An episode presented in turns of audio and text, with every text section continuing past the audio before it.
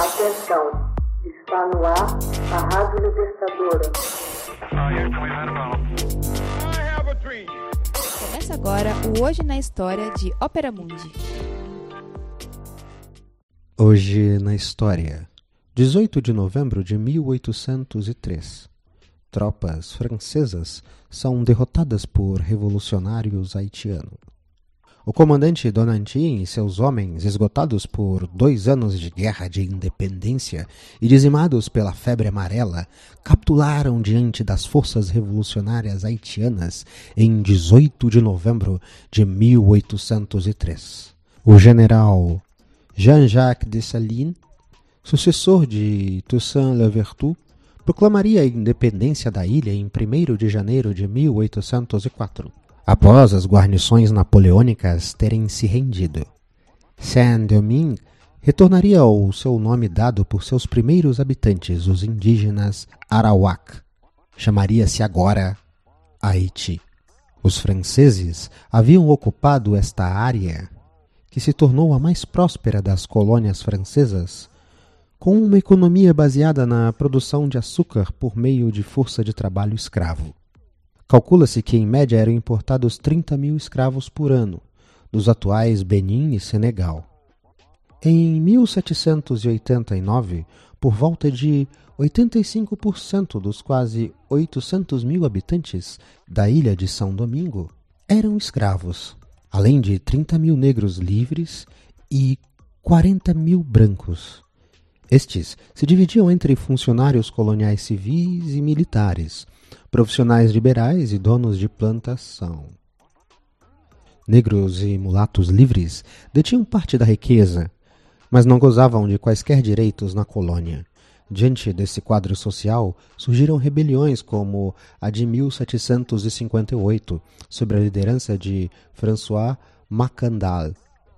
A Revolução Francesa de 1789 teria reflexos profundos na situação colonial. A convocação de uma assembleia em 1791, em que só os brancos detinham direito de enviar representantes, provocou a rebelião do mulato Vicente Auguet, rebelião que foi logo sufocada.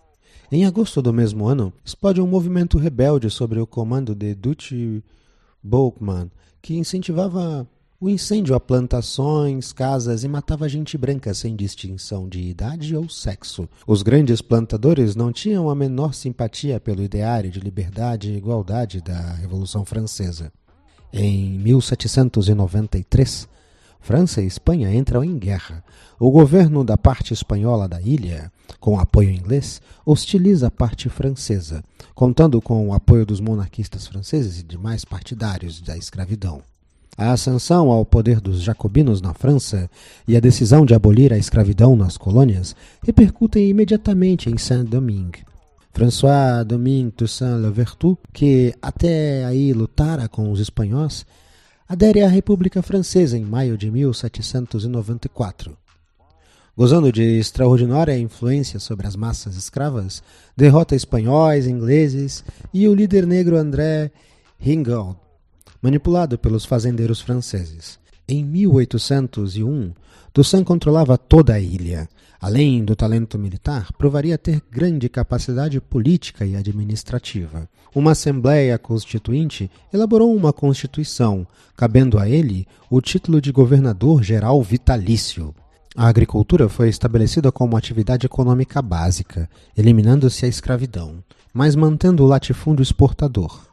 Sua tentativa era de constituir uma nação e um Estado unificados, mas seria impedido pela diversidade cultural, mesmo entre os próprios negros e mulatos. Em 20 de maio de 1802, Napoleão reestabeleceu a escravidão nas colônias. No ano anterior, já havia enviado o general Leclerc para sufocar as rebeliões negras.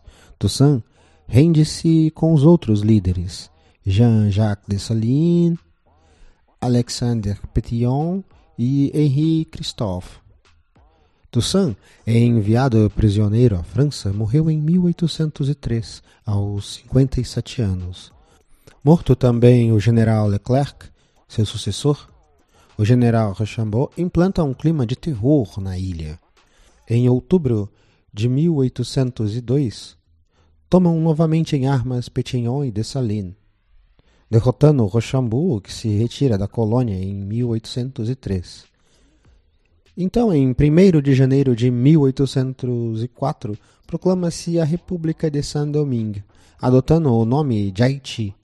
Se instalava a primeira República Negra e a segunda a ficar independente na América. Hoje na História. Texto original Max Altman. Narração José Igor. Edição Laila Manuelle. Você já fez uma assinatura solidária de Opera Mundi? Com 70 centavos por dia, você ajuda a imprensa independente e combativa. Acesse www.operamundi.com.br/apoio.